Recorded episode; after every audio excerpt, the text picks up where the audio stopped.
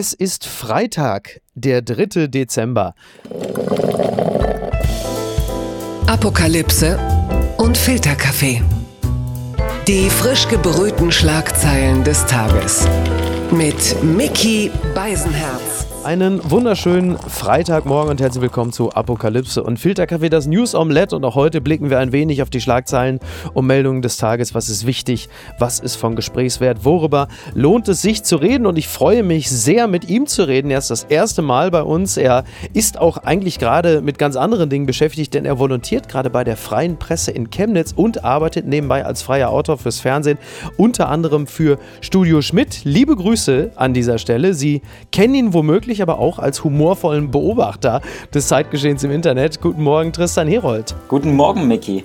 Tristan, ich grüße dich. Äh, sag mal, hast du diesen Auftritt bei 15 Minuten gesehen von Olaf Scholz, der äh, im Rahmen der 15 Minuten von Joko und Klaas zum Impfen aufruft? Ich habe tatsächlich das Video gesehen, ähm, nicht live im Fernsehen, sondern später ähm, auf YouTube mit der jungen Frau zuerst, die von ihrer Erkrankung berichtet hat und mhm. dann eben mit dem baldigen Kanzler Olaf Scholz.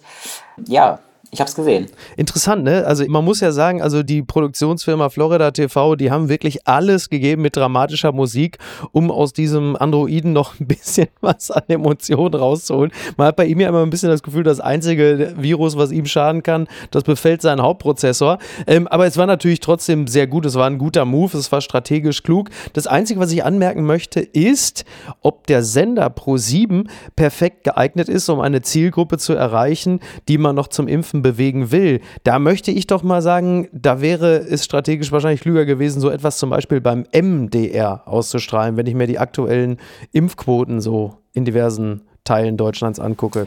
Ähm, ja, beim MDR natürlich, ich komme ja aus Sachsen, dort wo die Impfquote eben wirklich noch, ich sag mal, Nachholbedarf hat. Mhm. Und klar wäre es wahrscheinlich klüger gewesen, beim MDR oder allgemein so als Sendung, die über alle dritten Programme läuft, ähm, so einen Aufruf, so einen Appell machen, dass sich jeder impfen lassen soll, weil ich denke mal, relativ junge Zielgruppe bei Pro7, relativ äh, internetaffin, ein bisschen Vogue vielleicht auch. Da wird der Großteil geimpft sein, aber. Davon kann man ausgehen, oder? Ich will jetzt natürlich nicht die Sendung an sich kritisieren, aber vielleicht auch mal, keine Ahnung, bei Bild TV so ein Thema ansprechen, wo er wenige Stunden davor zu Gast war. Das ist ein, das ist ein super Punkt, den du ansprichst, bevor wir gleich zum anderen Thema kommen, weil das musste er sich dann ja auch von manchen vorwerfen lassen. Hey, Olaf Scholz, wieso gehen Sie zu Bild TV? Aber hier geht es ja nicht um den persönlichen Geschmack, sondern es geht natürlich genau darum, dorthin zu gehen, wo du eben diese Zielgruppe ansprichst. Und da hast du einen total richtigen Punkt. Bei Bild TV, da sind im Zweifel natürlich eher noch die Zuschauer, die man ansprechen will, als bei ProSieben, wo die Leute eh in der Regel schon geimpft sind. Genau, ähm, ja, wahrscheinlich wäre es dann besser, wenn man auf der Titelseite von der Bildzeitung hat Olaf Scholz mit Zitat, äh, bitte lasst euch impfen, weil ähm, wir wissen ja von Bild TV, die Quote ist nicht wirklich nachmessbar und von daher bin ich ganz bei dir. Beim MDR guter Schachzug wäre es wahrscheinlich gewesen, zum Impfen zu appellieren. Bei Pro7 ich denke, die Quote hat es doch gebracht. Und wenn sich zehn Leute mehr impfen lassen, ist schon was gewonnen, meiner Meinung nach. Absolut. Ja, auf jeden Fall. Super Move von Olaf Scholz und Florida TV. Liebe Grüße an dieser Stelle. Und dann kommen wir mal von dem baldigen Kanzler zu der jüngst verabschiedeten. Blattgold. Großer Zapfenstreich. Merkel mit Fröhlichkeit im Herzen. Nach 16 Jahren im Amt beginnt für Kanzlerin Merkel das Abschiednehmen. Am Abend wurde sie mit dem großen Zapfenstreich geehrt und wirkte während der Zeremonie sichtlich gerührt. Das berichtet ZDF heute und im ZDF habe ich es auch geguckt. Hast du es auch gesehen, den Zapfenstreich für Angela Merkel? Ich habe den Zapfenstreich gesehen. Das Gerührtsein habe ich so ein bisschen gesehen. Ich glaube, die Augen haben etwas geglitzert von mhm. der scheidenden Kanzlerin, aber die Emotionen haben sich, glaube ich, auch in Grenzen gehalten. Da waren ihre männlichen Kollegen, allen voran Gerhard Schröder, in der Regel von sich selbst wesentlich mehr ergriffen, irgendwie auch ein bisschen typisch. Ich fand es ja ganz witzig, dass sie unter anderem den ja mittlerweile schon viel besprochenen Song Du hast den Farbfilm vergessen von Nina Hagen gewählt hat. Eine Frau, mit der sie vor rund 30 Jahren im Clinch lag, in einer Sendung namens Talk im Turm. Da hat Nina Hagen sie in Sachen Drogenpolitik wüst beschimpft und hat die Sendung sogar verlassen. Und irgendwie auch typisch für Angela Merkel Merkel, Rache ist ein Gericht, das am besten kalt serviert wird, dass sie 30 Jahre nach diesem Eklat ausgerechnet den Song auswählt, den Nina Hagen in ihrem eigenen Övre mit Abstand am meisten hasst. Das finde ich ist auch so ein bisschen, ist auch so Classic Merkel. da musste ich ein bisschen lachen.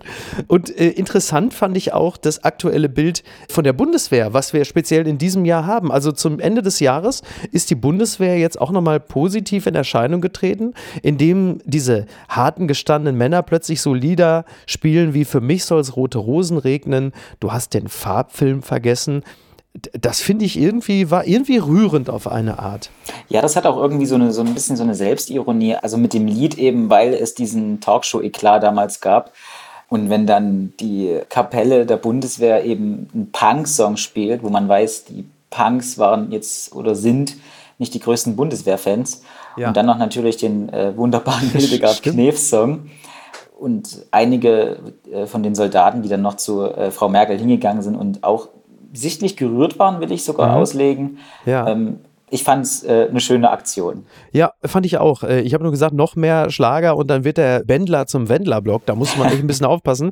Was die Beurteilung von Angela Merkel angeht, da kann man sicherlich in den nächsten Monaten noch einiges zu lesen. Ich fand irgendwie ihren, ihren Satz äh, mit der Fröhlichkeit im Herzen, das hat mich auch auf eine gewisse Art und Weise äh, gerührt. Und egal wie viel wie soll man sagen, wie viel Ambition sie während ihrer Amtszeit hatte. Sie hatte halt dann doch schon wirklich einige Krisen zu meistern und äh, das zumindest sei ihr zugute gehalten. Das hat sie dann doch im Großen und Ganzen äh, ganz gut hinbekommen. Übrigens, das mit dem Farbfilm vergessen ist auch ein schöner Vorgriff auf das, was in den nächsten Monaten kommen wird. So gänzlich ohne Farbe und viel, viel Grau in den nächsten Monaten die 50 Shades of Olaf Scholz quasi. Also ja, so, du hast gleich an den kommenden Kanzler gedacht, finde ich auch gut. ja gut, Olaf Scholz wird nicht viel mehr Farbe reinbringen als Angela Merkel in das Amt. Aber er übernimmt natürlich ein großes Erbe gerade in der Corona-Pandemie, die uns wahrscheinlich noch eine Weile begleiten wird.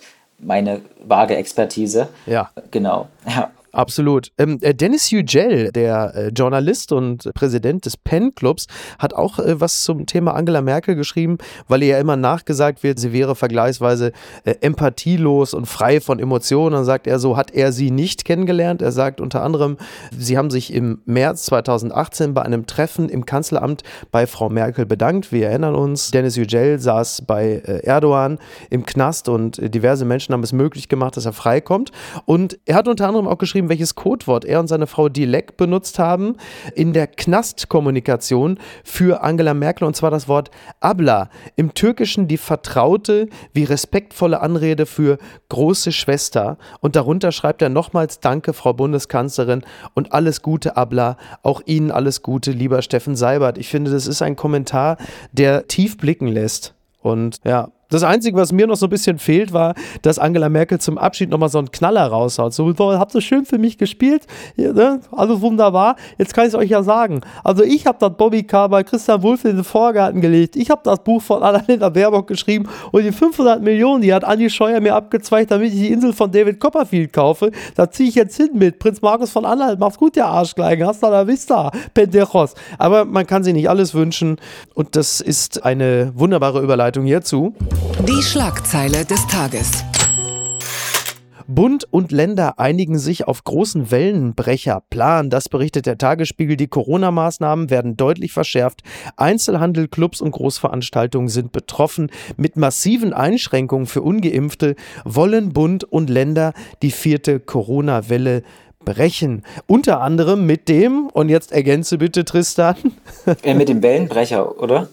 Mit dem Böllerverbot natürlich. Mit dem Böllerverbot, ja. Also was den, was den Wellenbrecher anbelangt, muss ich sagen, Miki, da bin ich dir ja schon voraus, weil in Sachsen oh, ja. haben ja schon seit einigen Wochen Mhm. Clubs, Bars, Theater, Kinos, sämtliche Kultureinrichtungen, Konzerte. Komplett dicht? Ähm, alles, ja. alles geschlossen und zwar nicht nur für Ungeimpfte, sondern für alle Leute in Sachsen. Aber ihr habt auch eine Teil, also ihr, wer, wer auch immer ihr ist jetzt, aber mit, mit Inzidenzen von teilweise über 1000, ne? Ähm, Inzidenzen von teilweise über 1000. Also es gibt schon Kommunen bei uns im, im Erzgebirgskreis, da ist die Inzidenz über 3000. Oh Gott. Wie ist denn die Stimmung da? Kannst du das überhaupt irgendwie einigermaßen ermessen? Ich meine, Chemnitz ist auch nochmal eine andere Ecke, aber trotzdem. Ja, also ich will ja natürlich nicht ganz Sachsen so als äh, irgendwie abstempeln und die Stimmung da hochpolitisch einordnen. Ich kann meine eigene Stimmung vielleicht so ein bisschen mal ähm, ja. skizzieren. Und zwar ist man natürlich irgendwie frustriert, weil die äh, Intensivkliniken sind vor allem voll mit ungeimpften. Man kann in der Freizeit wieder kaum was unternehmen. Mhm. Kinos, Bars, Clubs, alles geschlossen, Kultureinrichtungen.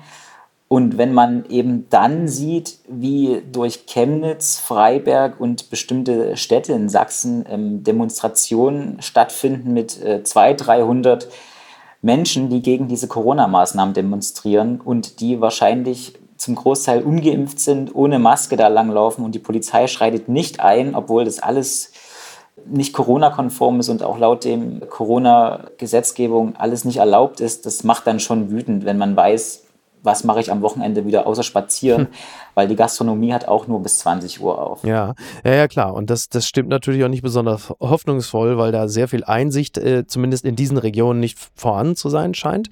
Jetzt ist es ja so, man hat sich jetzt bundesweit auf Einschränkungen verständigt, also sagen wir ganz grob zwischen Flensburg und Oberammergau. Ab einem Wert von 350 Neuinfektionen je 100.000 Einwohnern in sieben Tagen soll es die Möglichkeit eben der zeitlich befristeten Schließung von Gaststätten, ein Verbot von Alkohol Alkoholabgabe und Konsum, Beschränkung von Ansammlungen und Einschränkung von Hotelübernachtungen geben. Und das halt eben bundesweit. So, ansonsten klar, ne, also Kinos, Theater, Restaurants, inzidenzunabhängig nur für Geimpfte und Genesene. Es ist also faktisch das, wovon man immer schon gesprochen hat, der Lockdown für Ungeimpfte. Und dementsprechend wird natürlich in diesem Jahr dann halt eben auch die, die Stimmung ausfallen. Ich habe schon gesagt, also ich glaube, mehr Nadeln als unterm Baum gibt es dieses Jahr nur von BioNTech, weil Olaf Scholz will ja noch 30 Millionen Impfungen schaffen bis Weihnachten. Das weiß ich offen gestanden äh, nicht so ganz, wie das klappen soll. Ich weiß nicht. Äh. Naja, das wäre natürlich noch dieser große finale äh, Abschluss, Mic Drop gewesen von Angela Merkel. Zapfenstreich vorbei, sie geht nochmal ins Pult, sagt, die Impfpflicht wird eingeführt und dann steigt sie wie damals Trump in den Helikopter und goodbye. ja, die Impfpflicht, sie wird ja äh, kommen. Also klar, sie wird im Bundestag beschlossen werden müssen. Da wird dann fraktionsunabhängig nach Gewissen entschieden von allen.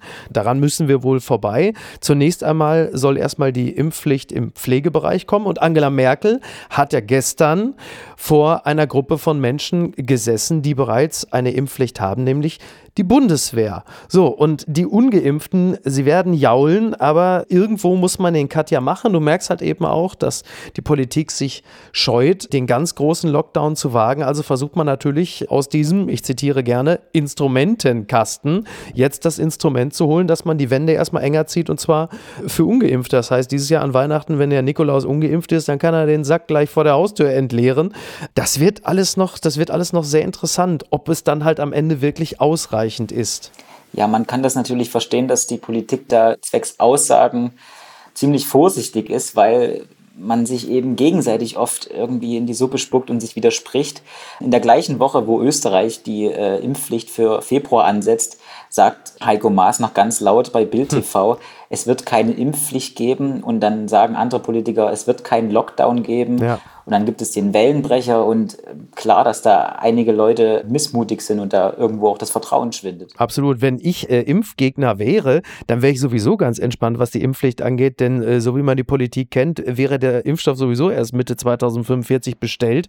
Von daher, einer hat sich heute interessanterweise plötzlich wieder, äh, da hat der Sargdeckel mächtig geklappert, der hat sich bei Twitter zurückgemeldet, den wir schon komplett vergessen hatten. Julian Reichelt, die Älteren werden sich erinnern, der war mal Chefredakteur der Bild, der hat sich plötzlich gemeldet, gemeldet zum Thema Impfpflicht und schrieb, ich weiß, wie viele Politiker es herbeigesehnt und befeuert haben, dass man mir die Möglichkeit nimmt, Bild als klarste und unüberhörbare Stimme des freiheitlichen Denkens zu verteidigen, aber das wird mich nicht davon abhalten, klar zu benennen, was in unserem Land passiert, schon gar nicht an so einem Tag. Die Impfpflicht, die nun kommen soll, ist der größte politische Wortbruch in der Geschichte der Bundesrepublik. Er rantet dann noch ein bisschen weiter, was ich auf gewisse Art und Weise auch amüsant, wenn auch total verstörend finde, weil eins wollen wir ja nun mal nicht nicht vergessen. Also hätte die Bild unter der Leitung ihres Tony Montana-artigen Wandertestikels nicht permanent wirklich diesen äh, Torpedoscheiß geschrieben, dann wäre diese Impfpflicht womöglich nie nötig gewesen, weil halt eben ausreichend Menschen so informiert gewesen wären, dass sie gesagt hätten, ja klar, lasse ich mich impfen.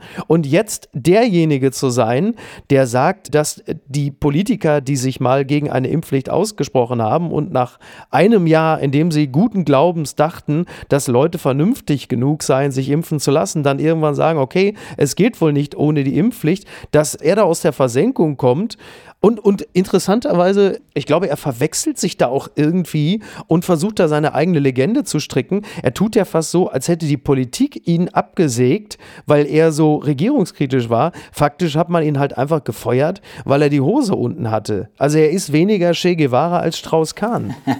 Ja, also das Twitter-Comeback, wie man es so nennen mag, von Julian Reichelt. Also ich habe diesen Thread da gelesen und das ist ja wirklich 1A Telegram-Content. Also was er da schreibt mit der Staat greift ein und äh, schaut bei dir in der Wohnung nach, ob deine Gäste geimpft sind, ja, ja. wo man sich fragt, Julian Reichelt, quo war das? Wird das jetzt so eine Art Matthias Matusek? der auch mal etabliert war und jetzt äh, komplett abdriftet oder wird er jetzt. Meinst du, er ist kurz vor Bierkiste? Er ist kurz vor Bierkiste vom Bahnhof. Er ist nicht kurz vor Bierkiste, aber er ist nah dran am Telegram-Kanal und 8000 Likes. Ich glaube, da kommt auch viel aus der Querdenker-Richtung. Und vielleicht haben wir unseren neuen Schwurbler-Messias da. Ja, den Eindruck habe ich tatsächlich auch. Er macht also letzten Endes eigentlich da weiter, wo er als Bild-Chefredakteur aufgehört hat. Und einen Punkt hat er, klar. Also, das ist ein schwerwiegender Eingriff seitens der Politik. Das ist äh, zweifelsohne richtig. Aber alleine schon das nächste Bild, was da wieder aufgezeigt wird, dass die zu ihm nach Hause kommen und alles kontrollieren, das merkst du halt einfach. Das ist eine Form der Wirklichkeitsverzerrung, die man ihm ja auch schon zu Zeiten seiner Chefredakteurschaft vorgeworfen hat. Und äh, man merkt also, allzu viel Zeit zur inneren Einkehr hat er er offensichtlich nicht genutzt. Aber kommen wir mal von dem einen, der weg ist, zu dem anderen, der weg ist. Das hat mich überrascht. Erneut Regierungschef gesucht. Österreichs Kanzler Schallenberg tritt zurück, das berichtet NTV.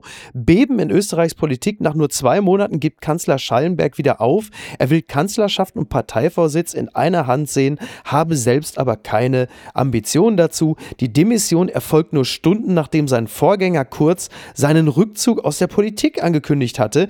Ja, ich sag schon, die, die Kanzler halten sich kürzer auf dem Regierungssitz als Antikörper nach einer Sputnik-Impfung. Das ist ja spannend. Da ist ja fast fast äh, niemand mehr da. Ist jetzt eigentlich Sebastian Kurz, der jetzt also als ÖVP-Chef zurückgetreten ist und jetzt die Politik verlässt, ist er wie so ein Pharao, der jetzt alle mit sich begraben lässt oder was passiert da gerade? Finanzminister Blümel ist ja auch zurückgetreten. Ja gut, ja, die lieben Nachbarn. Ähm, es ist viel passiert in letzter Zeit und dann äh, hat ja auch irgendwie das gesamte Kurzkabinett so ein bisschen was mit Korruption und Bestechung am Hut. Dass da jetzt viele zurücktreten, wundert mich nicht so wirklich, obwohl ich auch in diesem österreichischen Politikspiel nicht so wirklich durchschaue immer. Ja, ja seine äh, offizielle Erklärung war ja, dass er sich äh, auf die Familie konzentrieren will oder das. Kurz jetzt, ne? Genau. Äh, ja. Der Kurz, der Ex-Kanzler, Ex-Ex-Kanzler, ja, ähm, der richtig. jetzt durch die Geburt des Kindes, das Kurzbaby ist ja da, sich darauf konzentrieren möchte. Was das für rechtliche Konsequenzen irgendwie noch mit sich bringt, wird interessant. Ja, das wird interessant. Ich meine, der Rückzug in den familiären Bereich, äh, wenn wir da jetzt mal wohlwollend drauf blicken, der ist ja nachvollziehbar, weil die Geburt eines Babys für jemanden mit Mitte 30 ist ja tatsächlich ein einschneidendes und tolles Erlebnis. Also sich darauf zu konzentrieren, auf die Familie, das ist ja generell erstmal ein sehr schöner Gedanke. Gedanke. Gleichwohl ist es strategisch vielleicht auch nicht ganz so dumm, weil du natürlich nach einer längeren familiären Auszeit irgendwann dann doch vielleicht besser wieder zurückkommen kannst, als, als immer noch ÖVP-Chef deinem politischen Sinkflug beiwohnen zu können, weil die Zahlen, die Werte gingen ja immer weiter nach unten. Da ist der klare Cut vielleicht besser, um dann nach fünf Jahren zu sagen, Freunde, ich bin wieder zurück. Und das ja mit immer noch unter 40, darf man auch nicht vergessen. Genau, also da macht er quasi den Clemens Tönnies, der damals auch durch die harten rassistischen Aussagen in der Kritik stand und dann der FC Schalke verkündet hat, Clemens Tönnies wird für einen Monat freigestellt oder war es ein Monat oder zwei, ja, ja. Ähm, damit er zu sich findet, seine innere Mitte sucht. Ja. ja, und dann hat er wieder seine ganzen Ämter aufgenommen. Vielleicht wird es mit Kurz genauso. Ja, und sie, er war doch danach auch wirklich ein völlig anderer Mensch. Was war Clemens Tönnies danach für ein feiner Kerl, wie wir dann ja auch speziell in der Corona-Hochphase erlebt haben? Toll. Ja, die weiße Weste, er kam mit Leinenanzug rein, hat die Kinder auf den Kopf geküsst. Wahnsinn. Ganz weit vorne. Kevin Kühnert soll SPD-Generalsekretär werden, das meldet die Frankfurter Rundschau. Der ehemalige Juso-Chef Kevin Kühnert soll SPD-Generalsekretär werden, das berichtet der Spiegel. Ich finde, das ist eine gute Wahl. Also zum einen ist es eine sehr gute Wahl, dass Lars Klingbeil wohl SPD-Parteivorsitzender wird. Jemand, der die Partei wirklich extrem nach vorne gebracht hat in seinem Amt als Generalsekretär. Wenn man nun aber weiß, dass ein Generalsekretär oft auch für für den scharfen Ton in der eigenen Partei da ist, für die Kontur einer Partei, dann ist Kevin Kühnert, der ja nun wirklich ein fantastischer Rhetoriker ist und auch ein zweifellos leidenschaftlicher Sozialdemokrat, finde ich ein denkbar gut geeigneter Generalsekretär. Also ich freue mich darauf. Ja, also ähm, auf jeden Fall polarisiert er und ich mag sowieso Kevin Kühnert, den Hauptdarsteller dieser Kevin Kühnert-Doku ja. im ARD. Nur wird es auch wieder schade für ihn. Der sieht immer so ein bisschen ungesund aus irgendwie. Und es könnte womöglich an der Raucherei liegen, ne? An der Raucherei wollte er nicht aufhören? Ja, das mag wohl sein. Durch das Amt des Generalsekretärs glaube ich nicht, dass er da unbedingt mehr Schlaf bekommen wird. Also die Augenringe, ähm, die bleiben dann wohl. Ja, da hast du, da hast du allerdings recht. Ich bin mal gespannt, was passiert, wenn der dann irgendwann womöglich dann auch nochmal Kanzler wird und Zapfenstreich hat. Das ist dann der erste Kanzler, der zum Zapfenstreich, da wird dann irgendwie leider geil von Deichkind gespielt oder Schnappi oder so. Also wir sind jetzt in dieser Generation äh, angekommen oder wie Tommy Schmidt unlängst noch sehr schön zusammenfasste, wir sind jetzt die Generation, wo der Justizminister Marco mit Vornamen heißt. ja, Marco Buschmann. Ja. Genau, wo dann im Bundestag der Sneaker wieder den, den Lederschuh abschlößt wahrscheinlich. Die Sneakers, die weißen, äh, die hat doch die junge Union gekillt, oder? Also ich glaube auch so spätestens, aber wirklich allerspätestens durch dieses wirklich meme gewordene Foto, wie Tillmann Kuban äh, Angela oh Merkel diesen weißen Sneaker übergibt und er so äh, grinsen wie auf so einer ja, Fleischerei-Werbung und sie, naja, doch recht sauertöpfig schauend. Ich glaube, der weiße Sneaker hat das Jahr 2021 nicht überlebt. Nee, ich glaube, ich glaube, Merkel hat die weißen Sneaker gestern mit zum Zapfenstreich genommen und hat zu einem von der Bundeswehr gesagt, gib mal her deinen Fackel da, komm mal her hier, Jochen, gib mal her. Die scheiß Dinger werden jetzt verbrannt, jetzt ist aber Ruhe hier. Genau. Ja. Unterm Radar. Smog in Indien. Neu-Delhi schließt alle Schulen wegen Luftverschmutzung. Das berichtet der Spiegel. Präsenzunterricht gab es erst wieder seit wenigen Tagen wegen Smog. Wurden in Indiens Hauptstadt die Schulen zum wiederholten Mal dicht gemacht. Mit einer bemerkenswerten Begründung. Der Richter, ja, das oberste Gericht hat Druck gemacht. Die Stadtverwaltung musste dann einsehen und sagen, wir müssen die Schulen wieder dicht machen. Denn das Zitat des obersten Gerichtes war, äh, es sei respektlos, dass kleine Kinder im Morgendunst in den Unterricht gehen müssen. Und die Regierung wurde aufgefordert, die Kraftfahrzeugemissionen und die Verschmutzung durch die Industrie zu verringern. 24 Stunden haben die Behörden Zeit dafür. Wie sie es machen wollen, weiß ich nicht. Aber die 20 Millionen Einwohnermetropole Neu-Delhi gilt als eine der schmutzigsten Städte weltweit. Und das ist ein Urteil, wie es möglicherweise in gar nicht allzu ferner Zukunft auch in unseren westlichen Bereichen verbreiten, wie es sie geben dürfte. Naja, Schulen schließen wegen schlechter Luft. Also da, da ist man jetzt äh, gerade ja schon in Deutschland so weit, eben wegen Corona. Genau. Und wenn die Luftwerte so schlecht wären wie in Neu-Delhi, ich glaube, selbst da würde Armin Laschet noch überlegen, ja, baue ich jetzt den Luftfilter dort ein oder nicht? Der arme Armin Laschet, der, der hat ja nun wirklich jetzt gar nichts mehr zu melden, ne? Nee, der, der hat nichts mehr zu melden, aber sein Nachfolger, der hat mich so optisch erinnert. Das ist wirklich das gemorfte Gesicht aus Karl Lauterbach und Jens Spahn. jetzt, meine Damen und Herren, nehmen Sie das mal mit ins Wochenende, das Bild. Meine Frau, die kriegt jetzt immer so leichte Fifty Shades of Grey Vibes, wenn Henrik Wüst im Fernsehen war. Habe ich schon gesagt, das ist doch auch für Joe Laschet muss das doch ein wahnsinniger innerer Zwiespalt sein. Auf der einen Seite äh, der eigene Vater, der nicht mehr Ministerpräsident ist, auf der anderen Seite der Nachfolger seines Vaters, der aber eigentlich aussieht, als hätte er sich so einen Outfittery-Golem gebastelt. Der bringt ja alles mit, Henrik Wüst. Mm. Ja gut, ähm, Joe Laschet, ja, ich glaube, der lebt in seiner Instagram-Welt. Ich weiß nicht, ob der mal zu Hause anruft und fragt, ob alles in Ordnung ist, aber ähm, solange die Pfeife noch irgendwie gestopft werden kann und der äh, McLaren fährt, passt das schon. Ich sehe, du hast den Mann intensiv studiert. Dann kommen wir mal zu einem Thema, das irgendwie auch persönlich ist. Was ist denn da schiefgelaufen? Nochmal der Spiegel. Hotel Mama. Mehr als ein Viertel der 25-Jährigen wohnt noch bei den Eltern, nämlich 28 Prozent der 25-Jährigen, die haben im Jahr 2020 noch bei den Eltern gelebt. Das geht aus Daten des Statistischen Bundesamtes hervor, die am Donnerstag veröffentlicht wurden. Vor allem Söhne lassen sich mit dem Auszug Zeit. So lebten 35 Prozent von ihnen noch im elterlichen Haushalt, während es bei Töchtern im Alter von 25 Jahren nur gut jede fünfte war. Mit 30 Jahren wohnen immerhin noch 13 Prozent der Männer als lediges Kind mit im Elternhaus und und alle Männer über 30 sind darüber hinaus natürlich dann gesetzlich verpflichtet, RTL für Dreharbeiten zur Verfügung zu stehen. Das ist ja völlig klar. Äh, ob Julian Reichelt in dieser Statistik schon erfasst ist, das weiß ich nicht. Tristan, du bist ja noch unter 25. Wie sieht es denn bei dir aus, wenn ich dich mal so privat ins Gebet nehmen darf? Ähm, ja, da muss ich wohl ehrlich sein. Also ich wohne auch noch zu Hause. Ich habe aber eine gute Ausrede parat. Und zwar habe ich ja gleich nach dem Abitur äh, dieses Volontariat angefangen bei der Freien Presse. Und da wechselt man oft die Stationen, man ist in den verschiedenen Landkreisen von Sachsen. Und da habe ich mir gedacht, warum soll ich mir da jetzt eine Wohnung suchen, wenn ich sowieso alle drei Monate woanders arbeite? Und von daher, I'm guilty, ich wohne auch noch zu Hause. Also ich äh, kann dich vielleicht beruhigen. Ich habe auch die ersten 25 Jahre meines Lebens bei meinen Eltern in Castrop-Rauxel gewohnt, in einem mittlerweile vier Generationen Haushalt und ich bin damals auch gar nicht so gerne dort ausgezogen. Das war sehr, sehr schön. Ich erinnere mich noch an die Worte meines Vaters. Ich hatte damals noch einen Hund dort namens Phipps, ein Jack Russell Terrier. Mein Vater sagte damals, als ich sagte, ich ziehe aus, das erste, was mein Vater sagte, war, aber der Hund bleibt hier. Nur meine Oma und meine Mutter, die haben geguckt wie Merkel beim Zapfenstreich. Immerhin, man darf auch nicht zu viel, zu viel erwarten. Übrigens ist es so, dass es in den nördlichen Regionen Europas so ist, dass die Männer und vor allen Dingen die Frauen früher ausziehen, während es im Süden so ist, dass sie tendenziell länger bleiben. In Kroatien sogar bis äh, Anfang, Mitte 30. Fand ich auch ganz spannend. Ja, gut, woran liegt das? Ähm ich glaube auch, wenn man, wenn man nach Italien so äh, schaut, äh, oder ich kenne es vielleicht nur aus schlechten Mafia-Filmen, dass da irgendwie die Beziehung zur Mutter nochmal ein äh, bisschen intensiver ist als bei diesen kalten Norwegern da oben. Manchmal ist es vielleicht auch einfach nur die, der hohe Prozentsatz an Jugendarbeitslosigkeit. Unbegrenzte Unmöglichkeiten.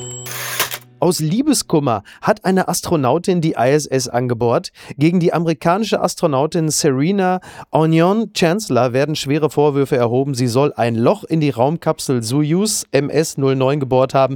Der angebliche Grund Liebeskummer, das berichtet MDR. Ja, es ist eigentlich ganz simpel. Also äh, diese Frau war mit ihrem Ex in einer Weltraumkapsel und das fand sie nicht so gut, die NASA-Astronautin Serena Onion Chancellor.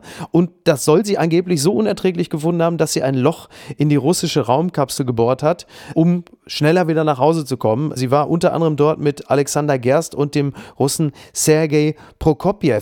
So, und jetzt wird das Ganze natürlich untersucht und ist jetzt auch nicht unbedingt, äh, sag mal, also ja, also für die Stimmung zwischen den USA und Russland ist das jetzt auch nicht so toll. 60 Jahre nachdem das erste Mal ein Schimpanse ins All geschossen wurde, muss man bilanzieren, vielleicht wäre es besser, künftig wieder auf Schimpansen zurückzugreifen. Das ist ja der helle Wahnsinn, oder? Na, na da frage ich mich ja auch, ähm, wie gering ist die Wahrscheinlichkeit, dass da drei Leute, drei Astronauten, sowieso einer der äh, begehrtesten Jobs, der ausgeübt werden kann, ja. dass drei Astronauten gleichzeitig im Weltall sind und dass diese drei auch noch in der Vergangenheit oder eben gerade irgendwas miteinander hatten, irgendeine Beziehung oder sowas. Also das ist ja wirklich wie sehr schlecht geschrieben in irgendeiner Vorabendserie. Stimmt, das kommt auch noch dazu. Ist aber übrigens ein ganz klares Plädoyer, finde ich, für KI ne, an der Stelle, wenn man bedenkt, also das kannst du dir ja sonst nicht, das kannst du ja nicht ausdenken. Also da sind alle Parameter gegeben für eine erfolgreiche Mission und dann kommt diese völlig irrationale Emotion dazwischen und führt zu einem Verhalten, was natürlich Roboter oder KI niemals machen würden. Und also spätestens an der Stelle muss man sagen, vielleicht müssen wir doch wieder mehr auf Roboter zurückgreifen und nicht auf irgendwie eine liebestolle Ilse, die plötzlich die Raumkapsel an Bord, weil die Stimmung gerade schlecht ist. Vorsicht bei solchen Ausdrücken, liebes tolle Ilse, da, da wirst du morgen wieder gejagt bei Twitter. Ja, ja, gut, ich will jetzt keine südafrikanischen Sprinter hier noch einwerfen, um äh, für eine False Balance zu sorgen. Deswegen kommen wir jetzt mal hierzu. Und was schreibt eigentlich die Bild? Post von Wagner. Goodbye, Angela Merkel. Ach, wie ist dieser gestrige Abend ergraut. Eiskalt. Dezemberblues. Abendsonne hätte ich mir für Angela Merkels Abschied gewünscht. Stattdessen hörten wir in beißender Kälte ihre drei Lieder. Bei beißender Kälte bleiben die Lippen kalt. Bei diesem Wetter würde ich keinen Hund vor die Tür jagen. Ja, Frau Merkel war die mächtigste Frau der Welt. Aber sie war keine Schlangenbeschwörerin. Sie betrieb kein Voodoo. Sie beherrscht nicht den Regen und die Wolken. Frau Merkel ist eine einfache Frau. Sachlich, bescheiden. Sie war eine Kanzlerin ohne Protz, Überheblichkeit. Sie sah aus wie wir. Sie kaufte im Supermarkt. 16 Jahre regierte sie uns. Sie hat keine tollen Ringe an den Fingern, badet nicht bei den Reichen. Sie hat ein kleines Häuschen in der Uckermark. Sie hätte eine schöne Abendsonne verdient. Die Sonne des Himmels. Herzlichst, ihr Franz Josef Wagner. Ja, das äh, äh, sind romantische Anwandlungen, die hätte man ihm so fast gar nicht mehr zugetraut. Äh, das ist im Grunde genommen besser als äh, jeder Zapfenstreich mit Nina Hagen, eine Post von Wagner. Tristan, ich danke dir ganz herzlich. Ja, äh, vielen Dank für die Einladung, Miki. Ja, sehr gerne. Äh, wenn du äh, magst, komm doch gerne wieder. Das wäre schön, wenn mal wieder Gesprächsbedarf ist. Ja. Ja. Und ja, FJ Wagner wird wahrscheinlich altersmilde, obwohl ähm, Baden mit den Reichen. Also das ist eine Metapher, die ich so noch nicht gehört habe. Ich bin einfach verdammt froh, dass äh, der Satz nicht noch mit Eselsmilch oder so endete. Also von daher dürfen wir alle froh und dankbar sein. Komm doch einfach wieder, wie jetzt pass auf, jetzt kommt so ein richtig altväterlich, fast schon so ein Gottschalk-artiger Satz. Mein Lieber, ich freue mich, wenn du wiederkommst, wenn du ausgelernt hast als ausgelernter Redakteur. Nein, super. Und ansonsten äh, wünsche ich dir erstmal eine, ja, also eine Zeit, die nicht ganz so trostlos und grau ist, wie Wagner sie da gerade gezeichnet hat. Da äh, in Sachsen, komm gut durch und äh, lass dich nicht allzu sehr ärgern von den Leuten, die da ihre Spaziergänge machen. Das wird schon. Ja. ja. Ich spaziere nicht mit. das ist gut, das ist gut. Tristan, wir lesen uns bis dahin im Internet und ich freue mich, wenn du wiederkommst, ja? Alles klar, super. Danke fürs Gespräch, Micky. Sehr gerne. Mach's gut. Bis denn. Ciao. Ciao. Apokalypse und Filtercafé ist eine Studio Bummens Produktion mit freundlicher Unterstützung der Florida Entertainment. Redaktion Niki Hassania. Produktion Laura Pohl. Ton und Schnitt Niki Franking. Neue Episoden gibt es jede Woche montags, mittwochs und freitags, überall, wo es Podcasts gibt. Die Studio Bummens Podcast-Empfehlung. Ich bin Bettina Rust und ich leide körperlich darunter, wenn jemand sagt, Toast Hawaii, weiß ich nicht, ein Podcast? Ja, und ein so schöner. Es geht um Essen, Kochen, Genießen, Tische, Kühlschränke, Pausenbrote, traumatische Soufflés und traumhafte Aufläufe mit den tollsten Gästen der Welt. Unter anderem mit Anke Engelke, Olli Schulz, Caro Dauer, Wolfgang Job, Desiree Nosbusch, Barbara Schöneberger, Iris Berben, Annette Frier, Flake, Tarek Tesfo, Ina Müller und so vielen tollen Leuten mehr. Ich weiß, dass Sie es mögen werden. Toast Hawaii. Überall, wo es Podcasts gibt.